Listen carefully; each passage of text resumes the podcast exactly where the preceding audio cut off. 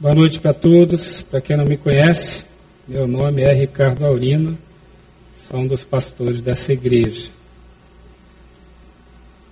Quando eu tinha 13 anos de idade, eu tinha uma professora de biologia, a dona Nívia. Era aquela, aquela professora com vocação. E a dona Nívia conversava muito conosco, perguntava sobre as nossas vidas, e foi um ano maravilhoso aquele ano, eu estava na sexta série, aula de biologia. E no final do ano, ela iria tirar férias em Natal, no Rio Grande do Norte. Ela sabia que a minha família era de lá. E no período de férias, eu recebi uma carta. O carteiro chegou na casa e eu recebi uma carta dela. Vários cartões de Natal e uma carta, três, quatro páginas ela descrevendo a, a cidade e falando de várias coisas, me encorajando na minha vida. E eu fiquei tão emocionado porque foi a primeira vez na minha vida que eu recebi uma carta. E naquele tempo não tinha WhatsApp, não tinha e-mail, não tinha nada disso, era carta, telegrama ou telefone com fio. É, já houve um tempo assim, tá? Para os mais jovens, já houve um tempo assim. E eu lembro que eu peguei a carta e eu quase chorei porque estava escrito meu nome na carta. Não era o nome dos meus pais, nem dos meus irmãos mais velhos, era o meu nome que estava lá. Ricardo Aurino dos Santos. Ao Senhor, eu com 14 anos, né? ao Senhor Ricardo Aurino dos Santos. E aquilo me emocionou porque foi uma carta pessoal. Foi para mim. Que ela lembrou de mim. Ela falou comigo. E estamos aqui todos nós reunidos, centenas de pessoas, mas saiba que Deus tem um recado para você. Quando eu estava na aula de comunicação no seminário, a minha professora costumava dizer: Jesus não falava para as multidões. Ela dizia: Jesus falava para cada um da multidão. Jesus quer falar ao seu coração, te entregar uma carta pessoal. Mas é preciso que você esteja pronto para recebê-la. É preciso que seu coração esteja aberto. É preciso que a sua mente esteja limpa. E que você tente agora não se distrair com outra coisa a não ser ouvir a voz de Deus. Se você vai usar o seu smartphone ou tablet, pode usar. Isso é uma boa ferramenta para interagir. Mas que seja para você fazer uma pesquisa, ler a Bíblia, não se distraia, não perca a oportunidade que você tem agora de ouvir a voz de Deus, não a minha, mas a voz de Deus. Ele quer falar ao seu coração. E nós vamos orar agora, nesse momento, para que Deus possa nos mandar um recado, uma carta bem pessoal, e fale ao meu coração e ao seu coração nesta noite. Vamos orar por isso? Feche os seus olhos. Senhor, nós louvamos o teu nome, em primeiro lugar, como já fizemos até aqui, adorando com as músicas, com as ofertas, com a intercessão e tudo que está sendo feito aqui é para a glória e honra do teu nome. Agora, Deus, nós pedimos que o Senhor nos visite pessoalmente, individualmente. Ouçamos a tua voz, o teu recado para nós nesta noite. E Deus, eu quero agora, neste momento, com meus irmãos, concordar em espírito, para receber tudo aquilo que o Senhor tem de bom, mas também para repreender toda ação do maligno, o Deus deste século que cega os entendimentos, os espíritos enganadores, nós repreendemos em nome de Jesus e nos cobrimos com o sangue do Senhor Jesus, para que nesta hora estejamos protegidos. Manda os teus anjos aqui e que todos nós possamos, protegidos, guardados pelo Senhor, ouvir a tua voz e praticá-la em nome de Jesus. Amém. Hoje encerramos a série de mensagens Um Ano para Viver. Na primeira mensagem, nós falamos em como ter um ano especial, um ano próspero, um ano 2015 diferente de todos os demais que já vivemos até aqui. Na segunda mensagem, nós aprendemos como receber isso de Deus, não por nossos esforços, mas através da graça do Senhor em nossa vida. Na terceira mensagem, semana passada, nós pensamos em como agradecer aquilo que já recebemos, como regozijar, como nos alegrar com aquilo que já recebemos. Às vezes nós reclamamos tanto do que não temos e esquecemos de agradecer e de nos alegrar com o que já temos. E hoje, queridos, fechando esta série, nós vamos falar sobre repartir. Então, recebemos a graça de Deus, nos alegramos com ela, regozijamos e agora temos que aprender a repartir essa graça. E eu quero ilustrar isso com uma imagem. Vai aparecer aí para você na tela uma imagem que você conhece bem, a imagem da lua, a lua cheia. Há pouco tempo estava de lua cheia. Você já viu a lua cheia? Todo mundo já viu, né? E ela é muito bonita, ela inspira os poetas, ela fala ao coração, uma noite bonita ali ao Congresso Nacional, a lua brilhando, e aquilo inspira, né? A lua nos inspira. Só que a lua não é bonita daquele jeito. Ela é de outro jeito. Pode mudar o slide. Ela é assim. Volta o slide agora. Como é que essa lua feia desse jeito fica bonita assim? Quem que lembra das aulas? Lembra das aulas? Aqui está a lua, aqui está a terra, aqui está o sol. A luz do sol vai na lua, reflete, e o que vemos é o reflexo do Sol na Lua. Na verdade, a Lua não tem beleza. Ela não tem água, não tem plantas, não tem animais, ela não tem nem ar. É um pedaço de rocha, de poeira no espaço. Ela não tem nem um micróbiozinho lá, nem uma bactériazinha, nada. Mas ela parece tão bonita, apesar de ser cheia de crateras e feia. Por quê? Porque ela reflete a luz do sol.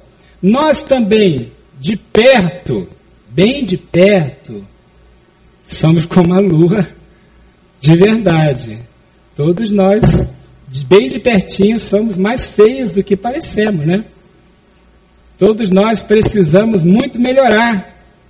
Mas, quando recebemos a graça de Deus, recebemos o brilho de Deus em nós, podemos refletir e aí ficamos bonitos como a lua. Vamos aprender a refletir a glória de Deus, entendendo que esta glória não vem de nós. Em Marcos 7, 21 a 22, diz: Do interior do coração dos homens vêm os maus pensamentos, as imoralidades sexuais, os roubos, os homicídios, os adultérios, as cobiças, as maldades, o engano, a devassidão a inveja, a calúnia, a arrogância e a insensatez. Olha só o que está no nosso coração.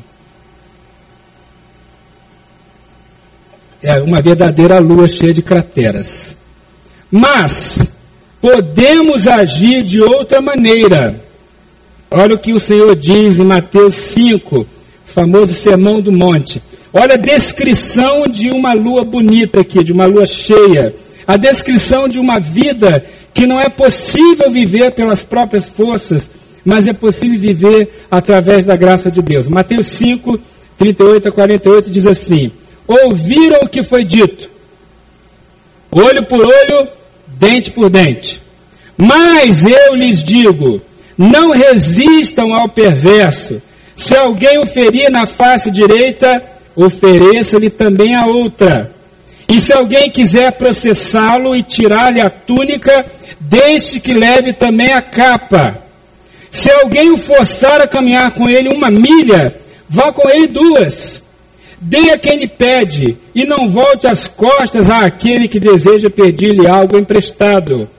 Vocês ouviram o que foi dito: ame o seu próximo, odeie o seu inimigo. Mas eu lhes digo: ame os seus inimigos e orem por aqueles que os perseguem, para que vocês venham a ser filhos de seu Pai que está nos céus. Porque ele faz raiar o seu sol sobre maus e bons e derrama chuva sobre justos e injustos. Se vocês amarem aqueles que os amam, que recompensa receberão? Até os publicanos fazem assim. E se vocês saudarem apenas os seus irmãos, o que estarão fazendo demais? Até os pagãos fazem isso. Portanto, sejam perfeitos, como perfeito é o Pai celestial de vocês. Como viver o sermão do monte. Como viver esse tipo de vida? Eu não consigo. Eu não consigo. Ter esse nível de bondade e generosidade, esse nível de delicadeza, esse, essa paz de espírito capaz de lidar com os conflitos dessa maneira, eu não consigo. Mas ao mesmo tempo eu consigo. Eu não posso, mas ao mesmo tempo eu posso. Não posso por minhas próprias forças, mas posso se deixar a graça, o poder de Deus, o amor de Deus agir em mim. E é isso que vamos pensar um pouco agora. Como repartir o amor de Deus? Recebemos, nos alegramos com o que recebemos e agora precisamos repartir o amor de Deus, a graça de Deus, as coisas que temos. Como fazer isso? Vamos pensar um pouco. Primeiro, retribua o mal com o bem. Jesus já começa dizendo para fazer isso. Era olho por olho, dente por dente, mas ele diz: não, façam diferente. Sejam amorosos, repartam as coisas, devolvam o mal com o bem. Isso não é natural, isso não faz parte da nossa formação. Alguém gritou com você e você vai falar de forma mansa com essa pessoa. Alguém amaldiçoou você e você vai abençoar a pessoa.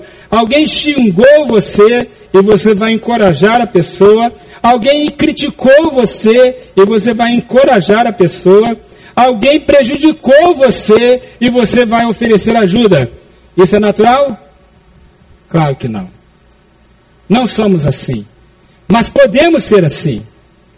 Porque a graça, o poder de Deus está em nós. Então podemos devolver o mal com o bem. E quando fazemos, as pessoas enxergam o brilho de Cristo, a graça do Senhor, o seu poder em nós. A Bíblia diz que nós somos o corpo de Cristo. A igreja é o corpo de Cristo. Então, quando o povo, as pessoas olham para nós, precisam ver Jesus. Somos os braços, as pernas, os olhos, os ouvidos, a boca de Jesus. E nós podemos mostrar e revelar o poder e a graça de Deus que há em Jesus está em nós. Na década de 50, um pastor da, chamado David Wilkerson resolveu pregar para as gangues de Nova York. Naquela época, as gangues dominavam Nova York. E ele saiu do interior dos Estados Unidos e recebeu um chamado para pregar para aqueles jovens delinquentes, gangues violentíssimas em Nova York. E esse trabalho dele gerou um livro muito famoso nas décadas de 70 e 80, chamado A Cruz e o Punhal. E uma das passagens deste livro, um livro fantástico, que eu aconselho você a ler, é quando ele tem uma conversa com o principal chefe da principal gangue de Nova York. O nome do rapaz era Nick Cruz. E ele chega para o Nick chega para ele e diz assim: "Olha, pastor, pregador, eu não quero mais que você pregue aqui. Você está me atrapalhando. Eu estou fazendo meu comércio de drogas aqui e você está me atrapalhando. Pode parar. E aí ele disse assim: Mas eu preciso pregar, Nick. Deus me mandou fazer isso. Ele, aí o Nick pegou o seu punhal, da sua arma, e disse: Olha aqui, pregador. Se você não parar, eu vou cortar você em mil pedacinhos. E pastor David estava dizendo que Deus o amava. E dizia assim: se você não parar de falar que esse Deus me ama, eu vou picar você em mil pedacinhos. E o pastor David, diante daquela arma, sozinho, desarmado, ele disse: Nick, se você me cortar em mil pedacinhos, os mil pedacinhos ensanguentados vão continuar dizendo que Deus ama você. E o Nick Cruz se converteu, se tornou um dos maiores pregadores também lá em Nova York. Quando nós conseguimos fazer diferente, quando conseguimos devolver o mal com o bem, dar uma palavra de graça, nós derrotamos Satanás, derrotamos os demônios, derrotamos a nossa própria natureza. E assim Jesus é revelado às pessoas. Repartimos o amor de Deus. Então, devolva o mal com o bem. Em segundo lugar, abra mão dos seus direitos. Abra mão dos seus direitos. Jesus falou que se alguém pedisse a túnica para levar a capa também, se alguém forçasse a caminhar uma milha para andar duas. Naquela época, os romanos dominavam a nação de Israel. E na lei romana, na lei dos dominadores, quando alguém estava carregando alguma coisa, um soldado, por exemplo, estivesse carregando seu equipamento, ele poderia pegar alguém da multidão dos judeus e dizer assim: Você vai carregar minhas coisas por uma milha. Uma milha são mil passos. Hoje a milha é mais ou menos 1.600 metros. E você vai ter que carregar essas minhas coisas por mil milhas, por, por uma milha, por mil passos. E a pessoa tinha que carregar, depois ele pegava outra pessoa e mais outra. E isso era direito dos romanos. Né? E era direito da, do judeu também de caminhar uma milha. Não podia ser obrigado a caminhar mais do que uma. Mas o que Jesus está falando é: abra mão do seu direito, a capa é sua, não é? Mas dê. Você pode andar uma milha, que já é para você muita coisa, né? Uma milhação, mas então ande duas. Faça aquilo que está além, que ninguém espera que você faça. O mundo natural é feito de leis, deveres. Mas no mundo espiritual prevalece a lei do amor. Eu vou te dar alguns exemplos bem do seu cotidiano. Você está lá procurando uma vaga no shopping e tem uma vaguinha, você está indo para lá e alguém chega e entra primeiro. Você está na, na fila e alguém vai lá e fura a fila. Está na sua vez de ser promovido, receber aquela função comissionada que você está esperando há muito tempo. E vai alguém e entra na frente e recebe no seu lugar. Você empresta dinheiro e a pessoa não devolve. Como é que você faz? Qual é a atitude natural? Ah, é meu direito. O dinheiro é meu, a vaga é minha. Isso é o natural, mas o espiritual é a lei do amor. A Bíblia diz que Deus é o nosso juiz. Ele é o Jeová Tznikenu, o nosso juiz. Aliás, isso é tão sério que a Bíblia fala lá em 1 Coríntios capítulo 6, que entre os irmãos, entre os cristãos, não devem haver demandas judiciais. E às vezes nós batemos no peito dizendo, é meu direito, eu quero isso porque é meu. No mundo natural é assim mesmo, você realmente tem esse direito. O judeu tinha o direito de caminhar apenas uma milha. Mas Jesus está dizendo: vá além. Confie que eu vou fazer isso mudar. Confie que a justiça será feita pelas minhas mãos e não pelas suas. Confie, abra mão do seu direito para que eu possa fazer um milagre. Essa é a maneira de espalhar a graça, o amor de Deus. E você abrir mão dos seus direitos para isso é necessário. É fácil? Não. Mas aí que está a fé. Você crê que Deus vai fazer algo extraordinário, diferente. Em terceiro lugar, seja generoso.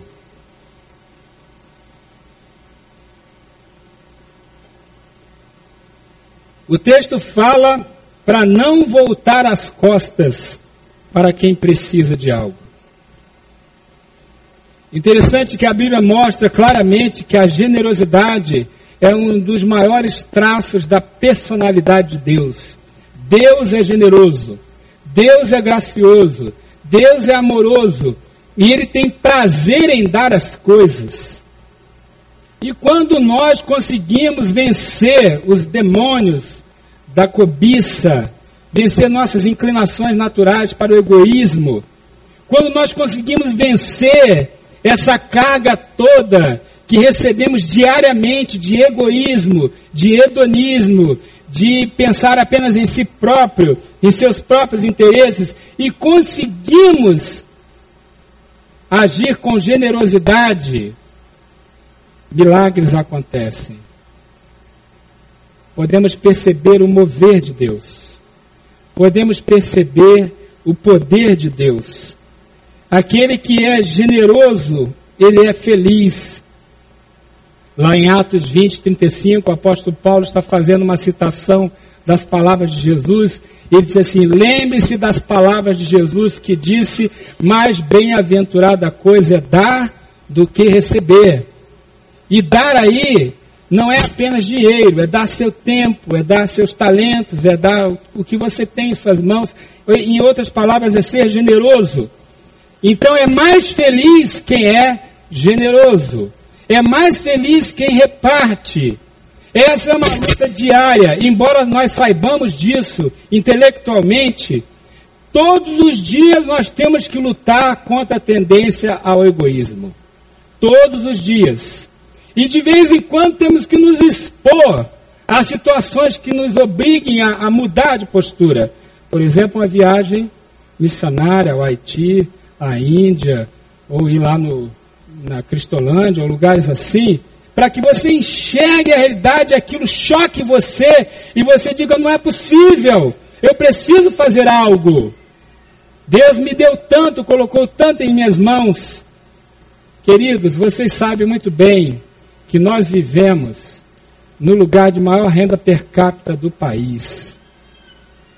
Todos vocês estão alimentados, todos vocês têm roupas para vestir, todos vocês têm um teto, têm comida. Todos vocês, ou a maioria, quase todos vocês, posso dizer que todos nós temos mais do que precisamos. Muito mais. Não é verdade? Nós temos muito mais. Precisamos repartir, precisamos aprender a ter generosidade. E isso, mais do que mudar a vida das pessoas, vai mudar a nossa vida. Vai mudar o nosso coração. Vai nos fazer pessoas mais felizes. Em quarto lugar, decida. Presta atenção nesse verbo. Decida amar e repartir. Decida. Jesus faz uma descrição nos versículos 44 a 48 de várias atitudes que não são naturais, que não são normais. Por exemplo, amar os inimigos, né? fazer coisas boas para quem não merece. Essa é uma decisão. A maioria de nós, quase todos nós, acreditamos que primeiro eu preciso sentir algo para depois fazer algo. Então eu preciso sentir de amar para amar. Eu preciso sentir de perdoar para perdoar. Eu preciso sentir de me alegrar para me alegrar. Esse é o senso comum. Aliás, é o senso que está nas novelas, nos filmes, nos romances. Mas a Bíblia diz como mandamento: mandamento, alegrem-se, perdoem, amem, ame o inimigo. Você ama, você gosta do inimigo? Tem sentimento de afeição pelo inimigo? Eu não tenho. Inimigo você quer eliminar. Inimigo você quer acabar com ele. Mas a Bíblia diz para amar. Como que eu posso amar? Como que eu posso perdoar? Como que eu posso me alegrar? São atitudes, são mandamentos. Então deixa eu te ensinar um segredo espiritual, muito claro na Bíblia. Primeiro, você decide, é uma atitude da sua vontade, é uma ação volitiva. Você decide que você vai fazer daquela maneira. Depois é que você sente. E pastor, que coisa esquisita, é assim mesmo. É assim. Eu te garanto que é. É assim que está na Bíblia. Primeiro você decide amar. Primeiro você decide perdoar. Primeiro você decide fazer o que é certo. Depois é que você vai sentir alegria e prazer nisso. Então é uma decisão. Quando Jesus fala de amar as pessoas que não merecem ser amadas, ele sabe que nós não somos capazes de fazer isso. Mas se decidirmos que queremos, que desejamos isso, seremos capacitados pelo Espírito de Deus para fazer. É como a lua feia, esburacada, sem ar, sem água, sem folhas, sem nada, sem vida, mas que parece tão bonita porque ela recebe a luz do sol. É o Ricardo feio, egoísta, o Ricardo que só pensa em si, que não tem atitude de generosidade tantas vezes, é o Ricardo cheio de cobiça, de maus pensamentos, que só pensa nele, é esse Ricardo aqui,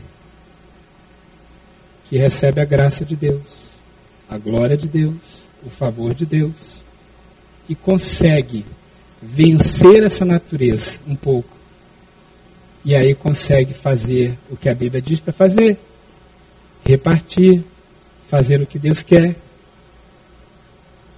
Decida, é uma decisão, é uma atitude, é uma escolha. A vida é feita de escolhas. Escolha o que é certo e você vai ser feliz. Escolha o errado e você será infeliz. Escolha repartir e você será a pessoa mais abençoada. Escolha reter e você não será abençoado. Existe uma ilustração interessante na Bíblia. Coloca o um mapa, por favor, para mim. Esse é o mapa da região onde Jesus morou, mapa da, da Palestina. E aqui tem dois rios, ou dois rios, não, dois lagos. O Mar da Galileia e o Mar Morto. Aqui está o Rio Jordão. Aqui em cima estão os montes Hermon, aí forma o Rio Jordão, ele vem, deságua no Mar da Galileia, continua, depois deságua no Mar Morto. O Mar da Galileia, ele é um, um mar, um lago de água doce viscoso, muitos peixes. Ainda hoje tem várias companhias de pesca lá, do mesmo tempo que, da mesma maneira que tinha no tempo de Jesus. Eu já comi peixe daquele mar. Já estive lá. Alguns aqui que estiveram também. E é um lugar, um lugar bonito, gostoso e cheio de vida. Em volta do lago tem muitas árvores. E no lago tem muito peixe. Até hoje tem gente que vive da pesca lá. E esse é um lago maravilhoso, um lago cheio de vida. Aí você vai descendo ao sul, o Rio Jordão continua e chega no Mar Morto. O Mar Morto, coloca aí a foto, você coloca a foto do Mar da Galileia. Esse é o Mar da Galileia, bonito, cheio de árvores em volta, belo. Esse é o Mar Morto. Ele é estéreo. Não tem nem um lambarizinho lá, nem uma piabinha lá. É estéreo. E, e ao redor dele também é estéreo. Não tem quase nenhuma vegetação. Tem muito sal. O teor de salinidade lá é enorme.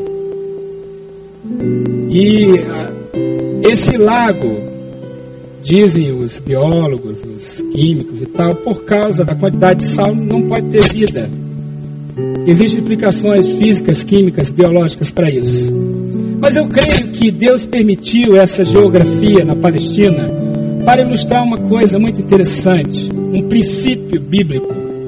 O Mar da Galileia recebe as águas do Rio Jordão, e ali tem vida, tem peixes, e ele devolve as águas. Ele recebe e devolve. Recebe as águas, devolve as águas. O Mar Morto só recebe. Ele recebe água do Rio Jordão e de mais alguns outros rios. Mas ele não devolve nada. A água fica retida lá. Por isso ele é sem vida. Por isso ele é estéreo. Por isso ele é morto.